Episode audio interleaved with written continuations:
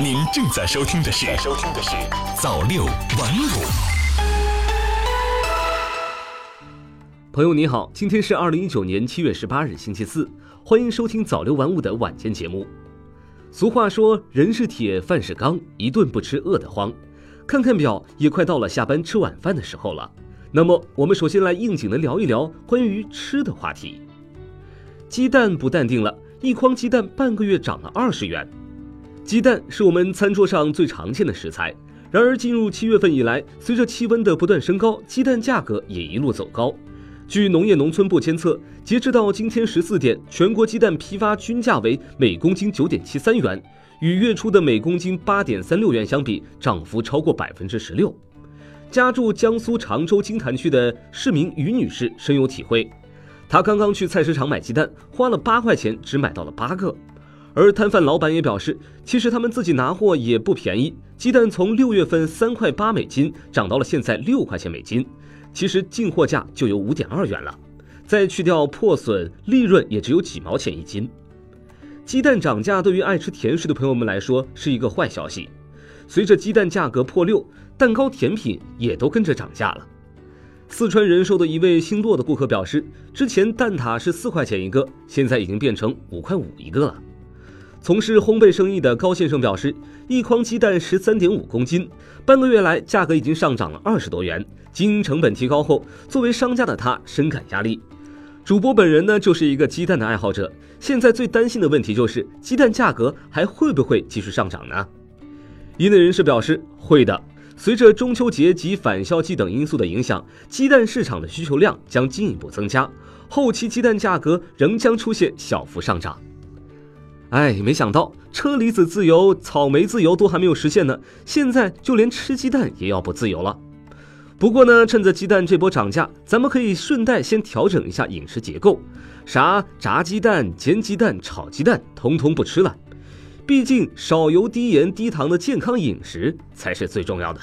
近日，随着国家层面出台的《健康中国行动 （2019 到2030年）》对外公布，健康话题再次成为了公众的关注焦点。事实上，近年来中国居民的油、盐、糖等摄入量都存在偏高的问题。调查显示，我国人均每日食盐摄入量为十点五克，远超世界卫生组织推荐的五克数值。居民家庭人均每日食用油摄入量为四十二点一克，也超过中国居民膳食指南中推荐的二十五克到三十克的标准值。居民膳食脂肪提供能量的比例达到百分之三十二点九，而膳食指南中推荐的上限值为百分之三十。世界卫生组织鼓励人均每日添加糖的摄入量控制到百分之五以下，或者不超过二十五克。但是目前我国人均每日添加糖的摄入量为三十克，三到十七岁常喝饮料的儿童青少年，仅从饮料中摄入的添加糖提供的能量就超过总能量的百分之五，由此带来的超重肥胖问题也日渐突出。二零一二年，全国十八岁及以上成人超重率为百分之三十点一，肥胖率为百分之十一点九，与二零零二年相比，分别增长了百分之三十二和百分之六十七点六。六到十七岁儿童青少年超重率和肥胖率也分别增加了一倍和两倍。同时，国家卫健委还指出，不合理膳食行为，特别是高盐、高油、高糖摄入，会导致肥胖、糖尿病、高血压、脑卒中、冠心病等疾病的发生发展。为了实现解决中国居民面临的健康营养问题，实现三减，国务院关于实施健康中国行动的意见以及相关的配套文件中提出了健康中国行动到二零二二年和二零三零年的总体目标，明确实施十五项专项行动，合理膳食专项行动就是其中之一，而三减——减盐、减油、减糖，就是合理膳食专项行动的重点。那么，如何让普通民众在日常生活中做到减盐、减油、减糖呢？中国疾控中心营养与健康所所长丁康强表示，要推广使用健康小三件：限量盐勺、限量油壶和健康腰围尺，鼓励专业行业组织指导家庭正确使用。此外，还要推动低糖或无糖食品的生产与消费等方式，在外包装上标示建议每人每日合理食用的油、盐、糖等有关信息。鼓励商店开设低脂、低盐、低糖食品专柜。为了实现到二零三零年人均每日食盐摄入量不超过五克，成人每日食用油摄入量不超过二十五到三十克，人均每日添加糖摄入量不超过二十五克的目标。朋友们，小勺、小壶、小尺子得赶紧用起来了。聊完吃，我们再来说一说住。北京公租房住户将刷脸回家。记者七月十七号从北京市保障房中心获悉，经过一段时间筹备和建设，到七月十九号，北京保障房中心公租房里的人脸识别系统将陆续启动运行。保障房中心持有的十三个项目的公租房居民将实现刷脸回家。预计到今年十月底，保障房中心五十九个公租房项目的人脸识别系统将全部开通使用。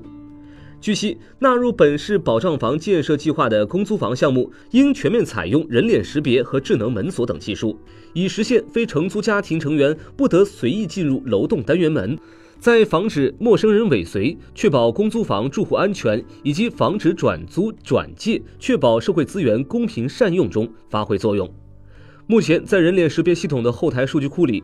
包括了六万九千余条承租人的信息以及六万四千余条同住人信息。相关面部信息采集工作已经基本完成，有的住户高兴之余也提出了疑问：刷脸进门确实安全许多，不过日常取快递、吃外卖会不会不方便了？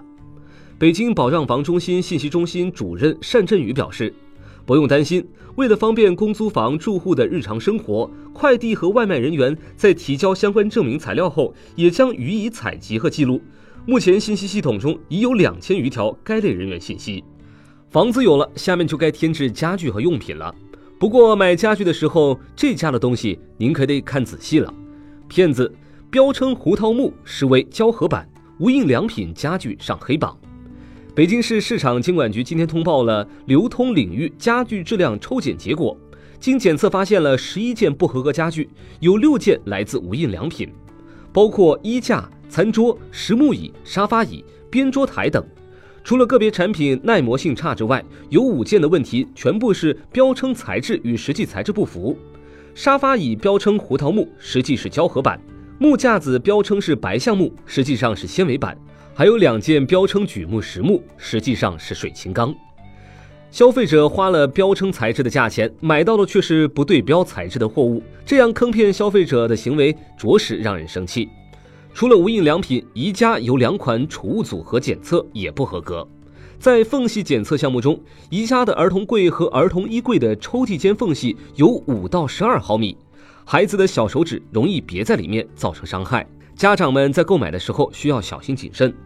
此外，北京市市场监管局提醒，部分企业标准对家具封边没有要求，某些板材家具，尤其是贴墙的一面，基本不封边。这样就会导致，即使甲醛释放量没有超标，甲醛还是会源源不断的挥发出来。消费者挑选时也要注意到这个细节。这两天，北京市朝阳区的居民心里一直惦记着一件事儿：水样检测结果出来没？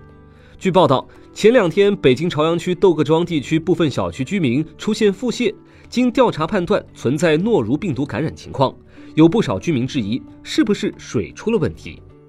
针对这一情况，北京市区相关部门联动，邀请流行病、水质、环境等方面专家组成现场专家组，连夜开展流行病学调查、水样采集及相关工作。目前，根据病例的临床表现、实验室检测结果、流行病学特征及水质的实验室检测等现场调查和数据分析，专家组认为，急性肠胃炎为综合污染因素感染所致的可能性较大。检测结果显示，水质符合国家生活饮用水卫生标准。同时，在调查中发现，小区及周边环境存在卫生隐患，部分小区水箱存在管理不规范现象。为保证居民用水安全，专家组建议对小区及周边环境进行综合整治，加强水质监测，并尽快对小区水箱进行全面清洗。市区相关部门及属地已开始按照专家组建议开展各项工作。以上就是本期的早六晚五，我是孟畅，感谢您的收听，我们明天见。